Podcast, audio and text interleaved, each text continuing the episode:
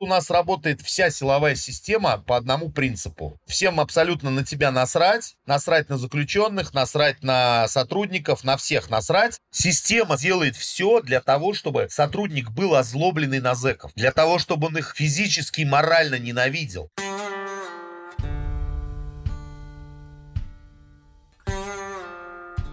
Привет-привет! Меня зовут Миша Ронкайнен, а слушаете вы тюремный подкаст. Я беседую с людьми, которые сидели в тюрьмах по всему миру, и теми, кто их охранял, могу я добавлять после этого выпуска. Да, сегодняшний наш герой – охранник, мент, начальник, вертухай – Называйте как хотите, Дмитрий не обижается. Более того, сам он говорит, что от зэка не сильно отличается, тоже фактически находился в тюрьме и подольше многих заключенных. 9 лет. Столько бывает дают за убийство, и столько проработал Дмитрий в СИЗО номер один города Энгельс, это рядом с Саратовом. А потом уволился и стал блогером, открыл свой YouTube-канал. О нем тоже поговорим ближе к концу выпуска. Почему Дмитрий решил пойти работать в тюрьму? К чему эта работа его в итоге привела? И как он считает, исправляют ли российские тюрьмы? Узнаем в ближайшие 40 минут. Дослушивайте выпуск до конца. Дмитрий, привет. Добрый день. Обычно в детстве кем люди мечтают стать? Космонавтами, иногда преступниками. Ну вот э, надзирателями и работниками зоны нет. Вот как вышло, что вы стали работником зоны и кем вы мечтали стать в детстве? Я в детстве, как и все нормальные люди, мечтал стать художником, писателем, строителем вертолетов, кем угодно, только не работать в тюрьме. Ну а когда пришла вот эта вот работа, когда вы повзрослели и поняли, что вертолеты не светят? Во-первых, я устроился в следственный изолятор по специальности. Я я закончил строительный институт, получил диплом о высшем образовании, и один из моих знакомых уходил на повышение с должности в тюрьме, то есть он был начальником коммунально-бытового отдела в следственном изоляторе, уходил зампотылом в колонию. Вакансия освобождалась, и он мне предложил, Дим, пойдешь? Я подумал, прикинул некоторые части тела к другим частям тела и пошел. Что такое начальник коммунально-бытового отдела? Это отдел тыловой службы, это отдел обеспечения, обеспечение работы тюрьмы. Это ремонтные работы, это банно-прачечный комбинат, склады, мастерские, учебные части. Я вижу, что творится в тюрьме, потому что я заступаю ответственным. Я имею доступ в любую камеру, в любой режимный корпус, на любое отделение, куда угодно. Но непосредственно со спецконтингентом я не работаю. И потом у нас провинциальный город, провинциальный следственный изолятор. Работы в городе не очень много, тем более престижный. Раньше выходишь на пенсию, достаточно приличная зарплата, социальные гарантии, льготы, офицерская должность до майора включительно. А если два срока отслужить, можно еще и подполковника на погоны получить. Чего бы нет. Оправдались ли ваши ожидания? Что вы ожидали и что в итоге получилось? Нет, конечно, не оправдались. Ожидания были. Я майор, на пенсию в 39 лет. Все у меня замечательно и великолепно в жизни будет. С 8 до 5 в 5 часов с работы. Отпуск 45 суток, санатории. А вы прям собирались, когда устраивались до пенсии, дотянуть до всех этих званий офицерских? Какой солдат не мечтает стать генералом? Я сейчас начальник отдела, потом зампотыл, потом начальник режимного учреждения, какой-нибудь колонии, потом в академию, в Москву. Розовая картина, она быстро рисуется и очень быстро разбивается о реальность, потому что работа в любом режимном учреждении – это тяжелый труд. Многие не понимают, как работают режимные учреждения. Все думают, что у большинства работников уголовно-исполнительной системы руки минимум по плечи в крови, а то и по шею. Сотрудники уголовно уголовно-исполнительной системы только тем и занимаются, что избивают зэков и суют им в жопу швабру. На самом деле это не так. Это забудь про выходные, забудь про отпуска, забудь, во сколько ты должен уходить с работы, пока начальник не даст команду, хер ты оттуда уйдешь. Постоянная нехватка кадров, особенно младшего, значит, состава. А раз младшего, значит, состава не хватает, приходится заменять себе. Это огромный физический труд. Так а почему нет выходных, почему приходится задерживаться? Потому что у нас работает вся силовая система по одному принципу принципу. Всем абсолютно на тебя насрать, насрать на заключенных, насрать на сотрудников, на всех насрать,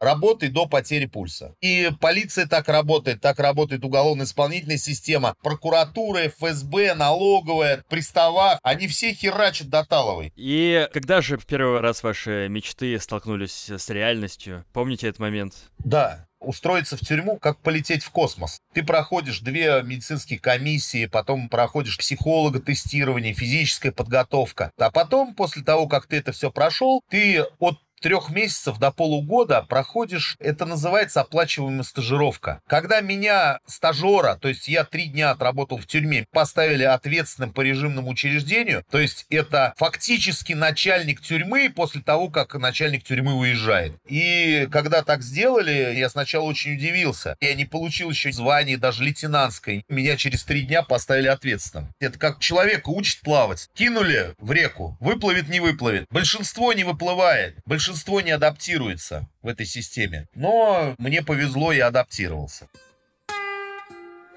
Что вы успели из того, что ожидали, получили от этой системы? Получил, естественно, сломанную психику, капитанские погоны и пенсию. И больше ни хера. А почему она сломанная? Михаил, давайте я вам объясню в двух словах, что такое работа в российской тюрьме. Прежде чем зайти на работу, ты прикладываешь магнитный ключ, он считывает, кто пришел на работу, у контролера на КПП высвечивается твоя карточка. Затем ты входишь в стакан. Стакан — это с одной стороны решетка, с другой стороны решетка, из которого ты не можешь выйти. Сдаешь пропуск и сдаешь мобильный телефон. Мобильные телефоны на территории режимного учреждения запрещены. Почти всем. Начальник носит телефон и первые замы. Больше никто. Дальше ты заходишь в административный корпус. Там у тебя свой кабинет. Для того, чтобы попасть на режимную территорию, просто не представляете, какое количество решеток и дверей. Тебе надо пройти то есть там не просто заходишь в режимный корпус, дверь, а там сначала дверь, потом решетка. Ты сначала открываешь дверь, входишь, закрываешь дверь, открываешь решетку. Заходишь, закрываешь решетку. Поднимаешься на этаж, открываешь решетку, заходишь, закрываешь решетку. То есть огромное количество дверей и решеток. Потом ты видишь, допустим, на сборно-пересыльном отделении, это отделение, куда привозят всех с этапа. Как какой-нибудь отрицало выбежит на продол с каким-нибудь ржавым куском железа и вскроет себе вены, и за пять минут истечет кровью. И э, помрет в лужу собственной крови. Или, допустим, как начинает осмотр проводить, приходит медик и начинает жопу всякими предметами ловить. Вообще это на самом деле не передать. Отрицало — это зэк, который враждует с администрацией тюрьмы. Ну вот хотелось бы, чтобы в этом выпуске подкаста вы передали все-таки, что это, потому что я записал около 30-40 выпусков, и все они были с точки зрения заключенных, не только российских тюрем, правда. И хочется узнать, как это с точки зрения работника, потому что есть важное отличие от заключенных. Вы все-таки понимаете, что вечером вы пойдете домой, и дома вас ждет жена, борщ и все такое. Ох, не факт. Почему не факт? Потому что начальник режимного учреждения может дать команду, и ты можешь зависнуть на неопределенное количество времени времени в тюрьме. Ну, тем не менее, на следующий день все равно вы окажетесь дома. Да, все равно окажешься дома. Но зэку сидеть 3-5 в основном лет, а тебе 12 с половиной. Да, ты ходишь домой, но ты выходишь в 8 часов, и к 8 утра ты опять там. Поймите, пожалуйста, что зэк сидит и сотрудник сидит. Ну, не так же? Не так же, конечно. Он ходит кушать в офицерскую столовую. Он сидит там, как блатной зэк, так скажем. Хорошо, а за что тогда у вас-то так? Почему у вас такие условия плохие? Можно же было бы сотрудникам сделать лучшие условия. А зачем? Для того, чтобы они не были такими озлобленными, как мне рассказывают зачастую заключенные. Михаил, вы что, не понимаете? Понимаете? Система ставит перед собой цель, чтобы сотрудник был озлобленным. Нахрена системе делать так, чтобы сотрудник был не озлобленный? Ну, чтобы социализировать заключенных. Кого?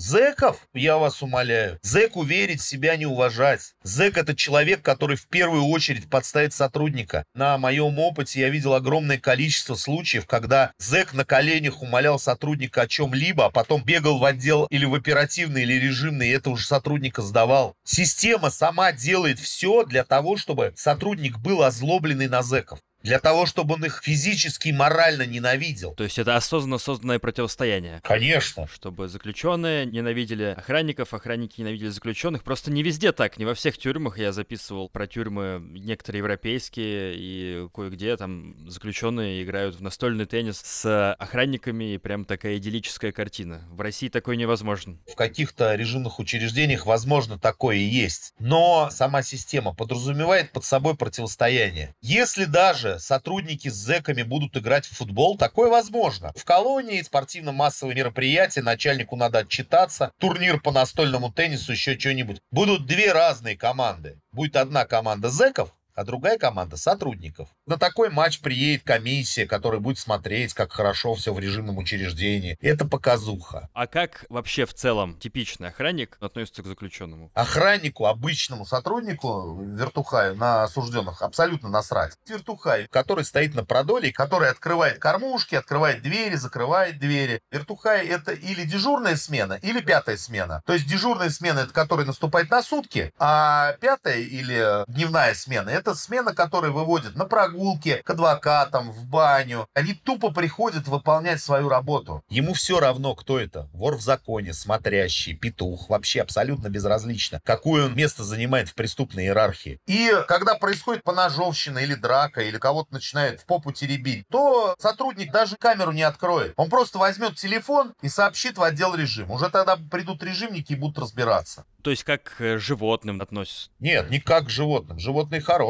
Собачку можно погладить, она верная, как существам. Самое главное, чтобы он был живой и на проверке вышел и сказал, я тут. Все. Ну и опасаются, чтобы что-то не сделали. Да хрен с ними, пускай делают. У него есть на этот случай инструкция. Он действует по инструкции. Если в камере начинается поножовщина, что ему надо делать? Открывать камеру и лезть разнимать дерущихся зэков? Конечно, он этого делать не будет. Он позвонит и все. И у вас такое же отношение, соответственно, к заключенным? Нет, у офицерского состава другое отношение немножко. Офицерский состав боится за свою жопу. И если происходит поножовщина, то значит возможен труп. Труп – это огромный косяк на режимном учреждении. Это отписываться замучаешься. Поэтому режимный оперативный отдел, они проводят беседу. Они не посадят зэков из-за враждующих кланов, банд в одну камеру, чтобы исключить максимально конфликты, чтобы все было согласно режимным требованиям. Но вы должны понять, что я работал все-таки в красном режимном учреждении. В черном там немножко не так. Поясню для слушателей. Красное — это где рулит администрация, черное — где рулят блатные. И как это в красном? Расскажите для начала. В красном в каждой камере существует старшая камера. Зэк, полностью поддерживающий позицию администрации, следящий за соблюдением всех режимных требований. То есть, если что-то происходит в камере, спросите с него. Если в черном режимном учреждении есть смотрящий, который отчитывается перед более высокими зэками, стоящими более высоко в преступной иерархии, то здесь старший в камере отчитывается перед администрацией. В чем отличие тогда черной зоны от красной со стороны администрации? Что администрация получает всю информацию, у нее есть кого спрашивать? Да,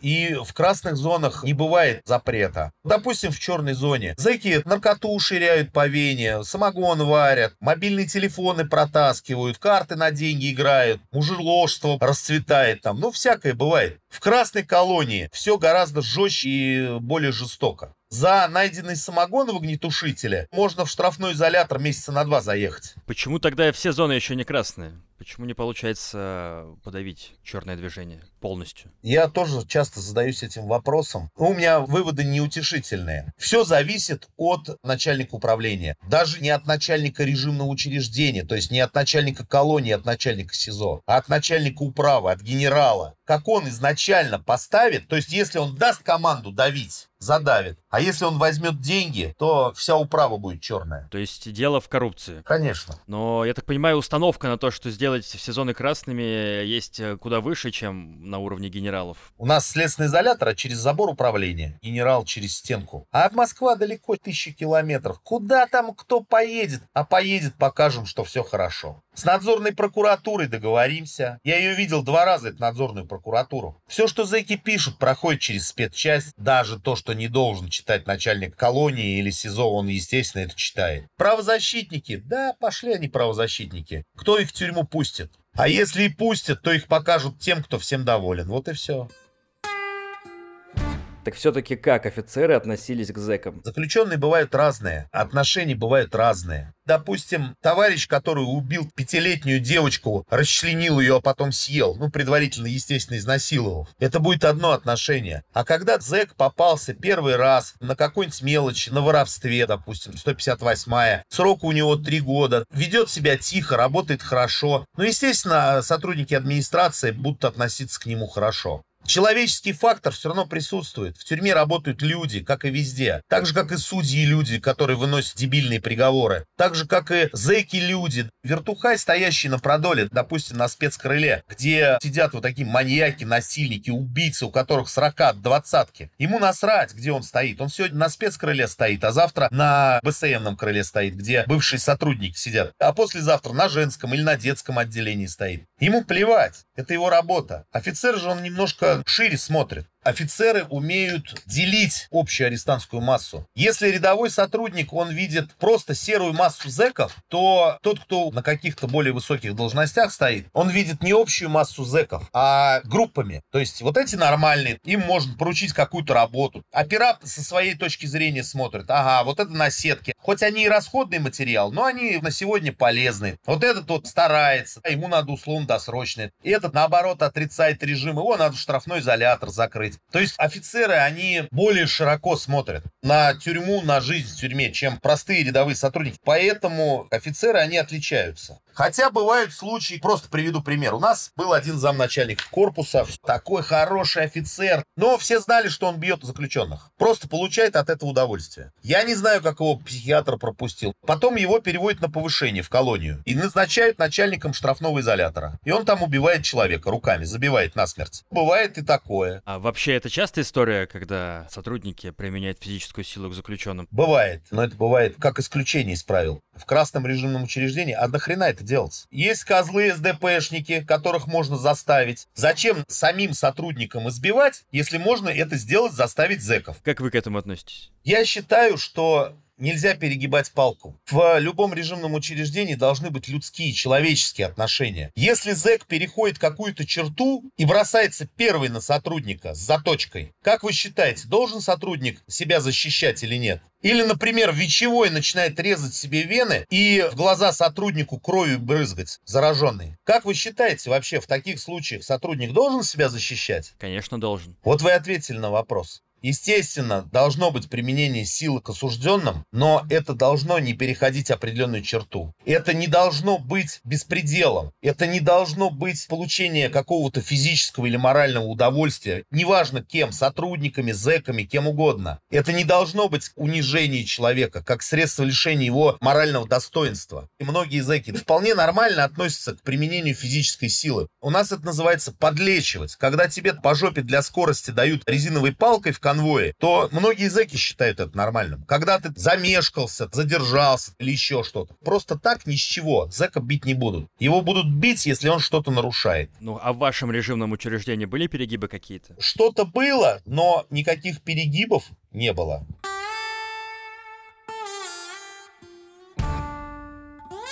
В тюрьме есть три ЧП. Первое – это смерть, второе – это бунт, и третье – это побег три основных ЧП, из-за которых могут снять начальника любого режимного учреждения. Самое страшное — это побег, конечно. Был в вашей колонии побег? Да, это было конец нулевых. Я как раз года два отработал. Зэки делали ремонт в спортивном зале, разобрали стенку и убежали. Разобрали стенку на волю? Да. А что у них с собой? Перфораторы, ломы, кувалды. То есть за ними никто не следил? Отдел режима и отдел охраны просрали. И какая была реакция со стороны администрации? Что происходило? На следующий день понаехало всяких черных машин, оттуда вывалили люди с погонами, там такие проверки начались, мама не горюй. Уволили офицера, который был ответственный за надзор. Я не знаю, как начальник СИЗО усидел в своем э, кресле. Повезло, наверное, то, что их поймали в первые сутки. Как их поймали, помните? Дали ориентировки ментам, поставили машины сразу. У мам, у теть, у братьев, у всех родственников. Одного поймали, он пытался пешком через э, мост перейти. У нас большой мост между Саратовым и Энгельсом. И его гаишники поймали. Одного поймали возле дома, он домой шел к маме. Одного уже дома поймали. Когда бежит зэк, это не как в фильмах. Он берет с собой консерву, живого еще одного зэка, чтобы его съесть в тайге, начинает где-то прятаться по землянкам. Не, сейчас зэки все пепсиколы, и первый раз они бегут к маме домой. Вот там их и ловят.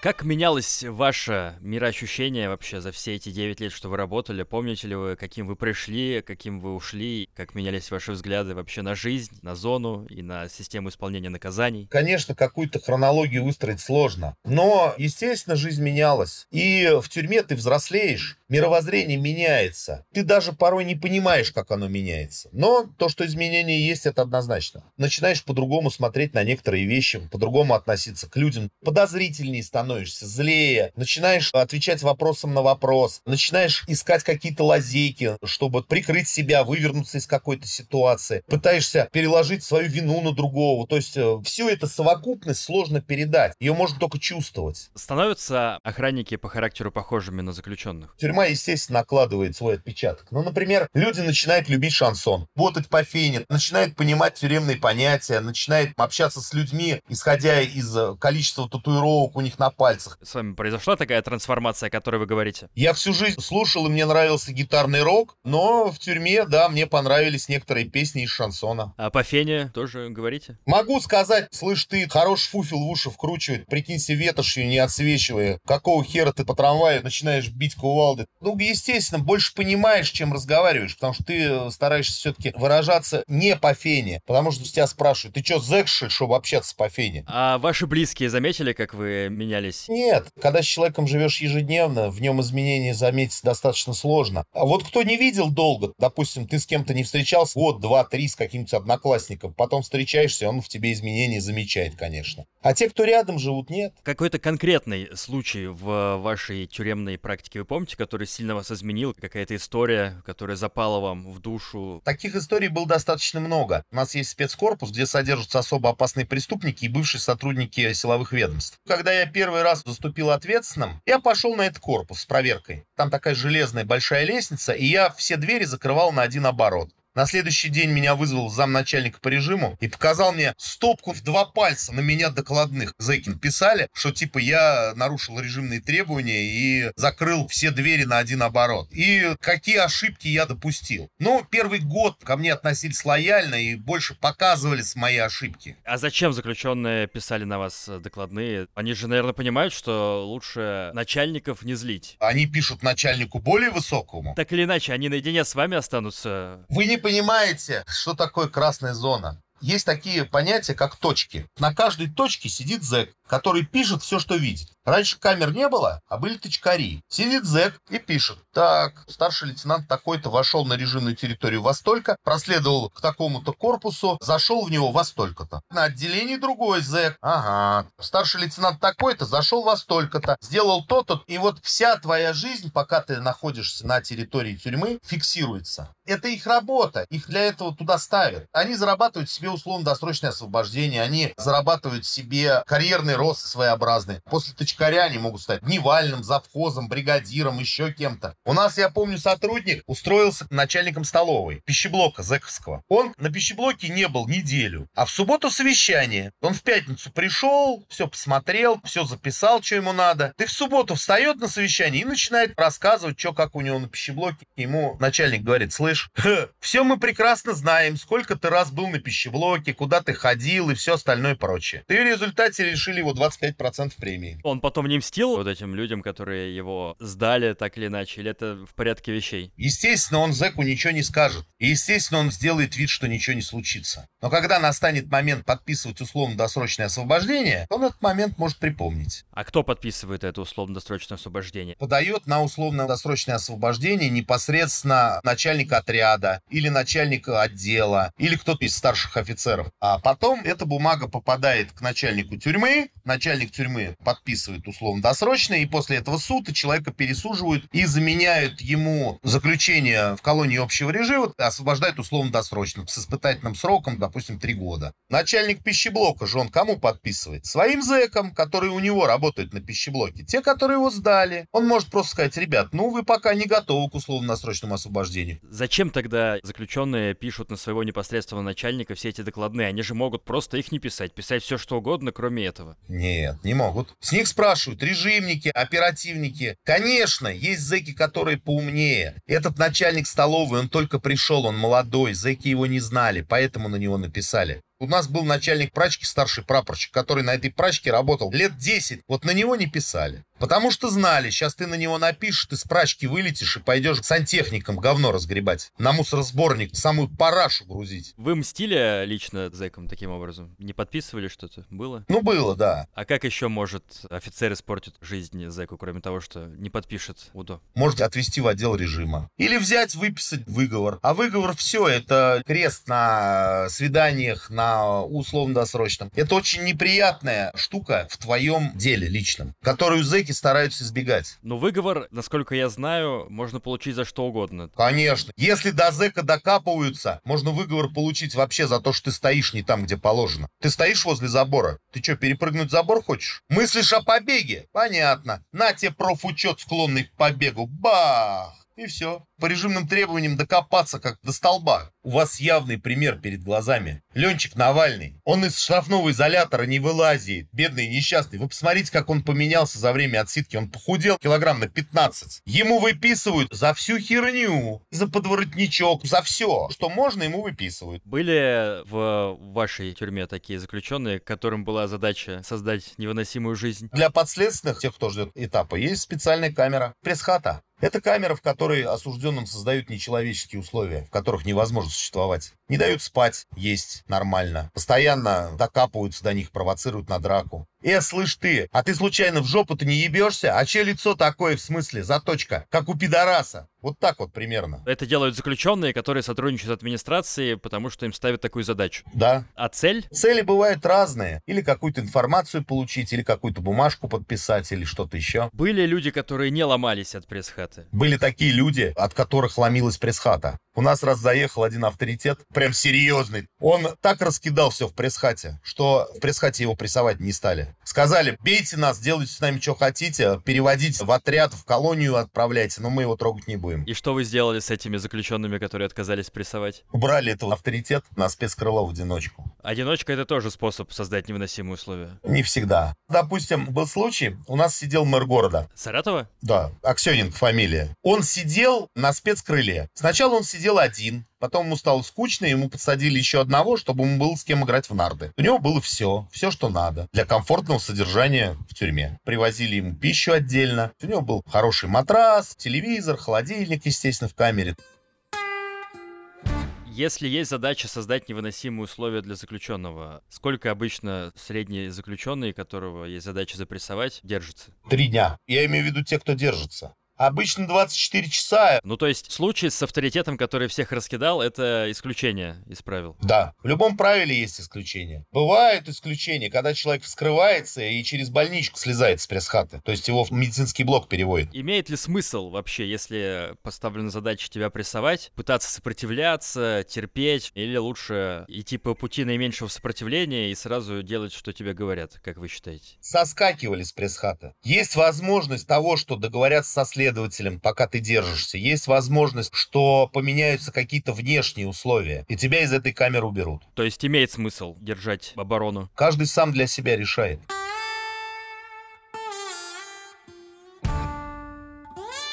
Видели ли вы, как э, люди ломаются в тюрьме, не обязательно в пресс-хате, как они приезжают одними, а потом через какое-то время угасают и становятся совсем другими? Да, такое бывает. Приезжает какой-нибудь такой, я не я, жопа не моя, я блатной, аппетит тройной. Смотришь на него месяца через три, а он зачуханный, сидит и парашу драет. Таких случаев много. Тюрьма может или сломать человека, или сделать еще сильнее. В большинстве случаев первое. А бывает наоборот. Приезжает какой-нибудь зачуханный бомжар, который без жилья, без всего, ведет себя сначала тихо, а потом смотришь, а он уже в новой робе ходит блатной, четки крутит. С охранниками то же самое? Тюрьма или ломает, или делает их сильнее? Ну, с охранниками немножко все по-другому. Есть, допустим, службы же, которые вообще языков не касаются. Допустим, охрана, которая на вышках стоит, который автомобили досматривает или на КПП сидит. Они же с зэками вообще не общаются. А те, кто работает непосредственно с осужденными, те, да, у них два пути. Или год-два отработал и ушел, или задержался и уже колотил до пенсии. Уходят потому, что как раз не выдерживают. Да. Ну а вот в курилках э, среди охранников какие разговоры обычно идут? Обсуждают заключенных? Ну, бывают какие-то моменты по работе обсуждают, какой зэк кому что сказал, кто куда пошел. Обычный треп, ничего лишнего. Умные люди стараются в тюрьме никому не говорить. Вообще никому. Друзей у тебя в тюрьме нет.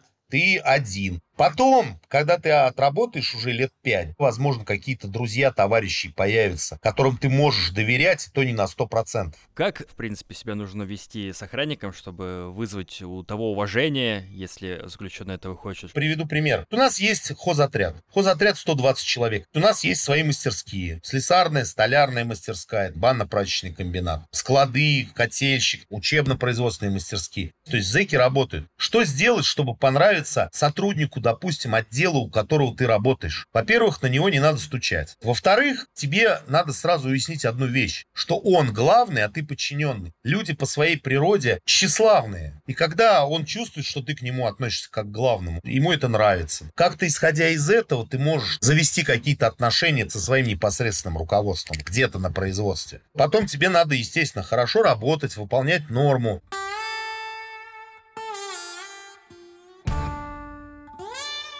Какой самый опасный преступник был у вас в СИЗО? У нас один гражданин проезжал этапом с Самары на севера. У него сроку было в совокупности 28 лет. Отсиженных уже разными сроками. И еще двадцатка с небольшим впереди. У него 105-е убийство, группа лиц по предварительному сговору с особой жестокостью. Все, что только можно там. Трех малолетних детей убили. И что мне запомнилось, бросилось в глаза, это его взгляд. Вот когда вы смотрите хищному зверю в глаза, вот у него взгляд такой. У зэков вообще очень много говорят глаза. Некоторым смотришь, а у них глаза рыбьи, ничего не выражающие, пустые. А этому смотришь глаза, у него глаза как у хищника, как у волка, способного в любой момент кинуться и разорвать тебе глотку. Это страшно? Когда он за решеткой и еще за дверью, и ты смотришь на него в кормушку, тогда не страшно. А когда его выводят? А когда его выводят, рядом кавказская овчарка, способная откусить ему голову. Вообще бывает, что охранники боятся заключенных? Это очень-очень редко. Бывает такое, когда какой-то преступный авторитет или вор в законе заезжает. Конечно, охранники простые, особенно рядовые, допустим, на продоле, они боятся, потому что кто-то придет к их семье, к жене, к детям. Никто не хочет лишний раз страдать. Среди охранников вас, э, тех, кто стоит на продолах, грязня случается? Бывает, конечно. Мы все люди. По работе нет. В основном это какие-то личные терки. Бабу не поделили, подрались. Которая тоже работает на зоне? Да, потом их в управление вызывали, объясняли им. Вот вышли за территорию СИЗО, и там хоть морду разбейте. А при зэках так разговаривать нельзя и все остальное. Оба получили по выговору, и на этом все закончилось. Чем грозит выговор охранникам? Лишение квартальной премии, лишение 13-й зарплаты. Деньги в основном бьют деньгами. Могут задержать очередное звание максимум. Какие вообще деньги есть в колонии, в СИЗО? Сколько получают охранники, сколько получают офицеры? Вообще твоя зарплата состоит из нескольких частей. Первое это оклад, потом ты получаешь сложность, напряженность. Это от 50% до 120% к окладу. От чего зависит сложность и напряженность? От начальника. То есть нет условий. СИЗО это там колония, без разницы. И тот, кто работает на туберкулезном отделении, тот по-любому 120% получает. От условий тоже, конечно, зависит. От всего зависит. Но утверждает начальник. То есть ты получаешь надбавку сложность, напряженность, потом опера получает за секретку, надбавка за выслугу и за звание. И какие это цифры в абсолютных исчислениях? На момент моего увольнения майор получал без премий, без мат помощи, без 13 без всего 35. А это какой год был, когда вы увольнялись? Это был 16 Семь лет назад. Матпомощь. Это решает, опять же, начальник тюрьмы. Нет, это уже 100% ты получаешь. Ты 4 раза в год получаешь квартальную премию. 100% от оклада. Два раза в год ты получаешь материальную помощь. 100% от оклада. И один раз в год ты получаешь 13-ю зарплату. Оклад, если 35, то среднюю, если брать за год, то где-то 50-60. Да, майор, начальник отдела будет получать где-то 50-55. А обычный охранник? Который только пришел работать? Да. 25. Вы считаете, это достаточная компенсация за эту работу? 25, конечно, мало. Но любой молодой специалист, начиная где-то работать, он начинает с чего-то. Первый год, если отработал, ты уже получил звание, ты уже получаешь, начинаешь надбавку на выслугу, у тебя пошла кварталка, у тебя пошла материалка, все вот это вот начинает прибавляться, и у тебя уже на второй год зарплата переваливает за тридцатку. Ваша зарплата лично вас устраивала? Конечно Конечно, нет. Я считаю, что работник, который работает в тюрьме, должен получать отсотки. А почему вы тогда оставались, ждали пенсию? Да. А есть какие-то способы подработать еще? Я предполагаю, вы понимаете, о чем я говорю. Зачастую охранники телефоны затаскивают, наркотики. Можно. Но если поймают, или выгонят, или посадят. Прям посадить могут. Зависит, видимо, от того, что пронес. Конечно, если ты героин занес. По 228 заедешь, как звезда пионеру. В вашей карьере случалось такое, что кто-то зарабатывал дополнительные деньги? Конечно. У нас одного начальника корпуса выгнали с позором за то, что он таскал телефоны. А сколько стоил тогда телефон? Телефон на волю стоит 5 тысяч, затащил в СИЗО, он стоит 15-20. А затаскивать, получается, нужно делиться еще с тем, кто на КПП тебя проверяет. Начальника корпуса и вообще сотрудников никто не обыскивает. Ну а у вас были мысли как-то подзаработать еще дополнительно? Нет, не было. Я прекрасно знал, чем это грозит. Другие тоже прекрасно знают, тем не менее, занимаются этим. Денег хочется. То есть вам не хотелось? Хотелось, но не до такой степени. Мне хватало. Ну а есть ли возможность э, как-то, глупое слово, наверное, халтурить? Халтурить, конечно, можно. Можно подрабатывать. Вот, допустим, у нас зэки делали мебель. Можно искать людей, которым нужна мебель. Оформлять на себя через СИЗО и на воле перепродавать. Допустим, у нас цех сетки рабицы был. Слесарка была. Оградки на кладбище. Потом у нас бумагу резали, бумагу продавать. Можно было крутиться, но я этого не делал и никогда в подобные вещи не лез. Может быть, поэтому я и доработал спокойно. Эти хозблоки, они были легальные, официально оформленные, просто их продукцию продавали налево. Да, да. А за такое что грозит охранникам? Во-первых, охранники к этому отношения не имеют. К этому имеют отношение только офицеры. Причем званием не ниже капитана, а то и майора. Поэтому главное поделиться. Ну а что грозит, если не поделишься? Я не видел ни одного человека, который не делился. А вы сами ее осуждаете или считаете, что это нормально, такую деятельность серую? Каждый дрочит, как он хочет. Если это не затрагивает интересы других людей и никому не делает плохо, почему нет?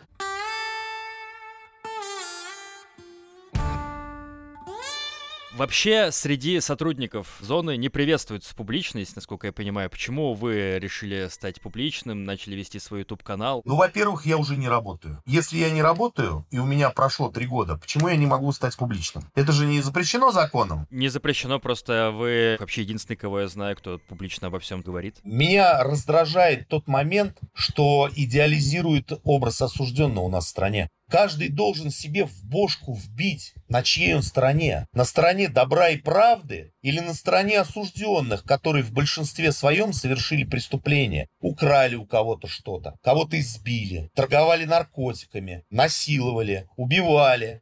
Почему люди становятся на их сторону, не на сторону сотрудников, которые охраняют, которые являются последней чертой перед вот этим всем быдлом, которое находится в тюрьме? Если не будет тюрем, будет беспредел. Каждый будет брать и делать все, что он хочет. Да, жалко, да, вот он стоит перед камерой. А, я такой бедный, я несчастный. Меня злые сотрудники бьют. Так они тебя за что бьют? За то, что ты не хочешь подчиняться, за то, что ты хочешь колоться наркотиками, бухать и жить так, как ты хочешь. Честно, я сейчас могу назвать на память не менее 10 каналов бывших осужденных, которые сидят и плачутся, как плохо им было в местах лишения свободы. Мой канал создан в противовес. У меня другая точка зрения, у меня другая позиция. Я считаю, что вор должен сидеть в тюрьме, что преступник должен сидеть в тюрьме. Я считаю, что надо ужесточать наказание убийцам. Я считаю, что надо ввести исключительную меру наказания в виде смертной казни.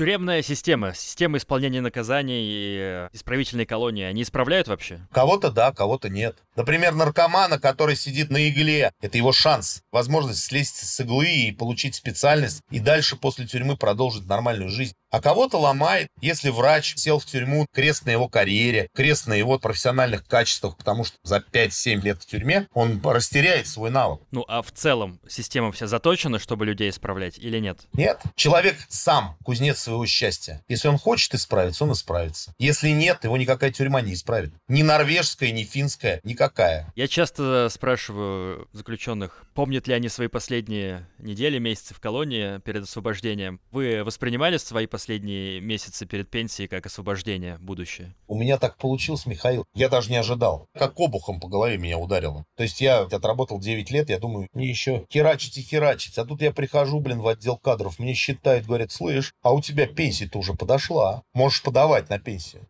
И какие были ваши эмоции, когда вы откинулись? Обрадовался. Нифига себе, все, давайте, пока. Мысли еще остаться в дружном коллективе не было. Не-не-не, астоловиста, бэйби, и все. Михаил, давайте заканчивать, потому что я уже устал, если честно. Хорошо, тут и дополнить-то, собственно, нечего. Дмитрий, спасибо большое вам за этот рассказ про тюрьму со стороны человека, который там работал, а не там сидел. Хотя из вашего рассказа я понял, что вы сами это воспринимали частично как тоже отсидку. Благодарю вас за интервью. До свидания. Да ну не за что, не за что.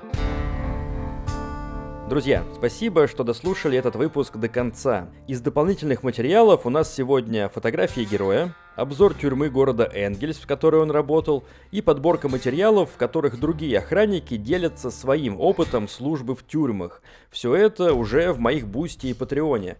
Напомню, что подписываясь на Boosty и Patreon, вы помогаете тюремному подкасту выходить дальше. Чтобы производство подкаста хотя бы окупалось, нам надо добить еще 100 подписчиков туда.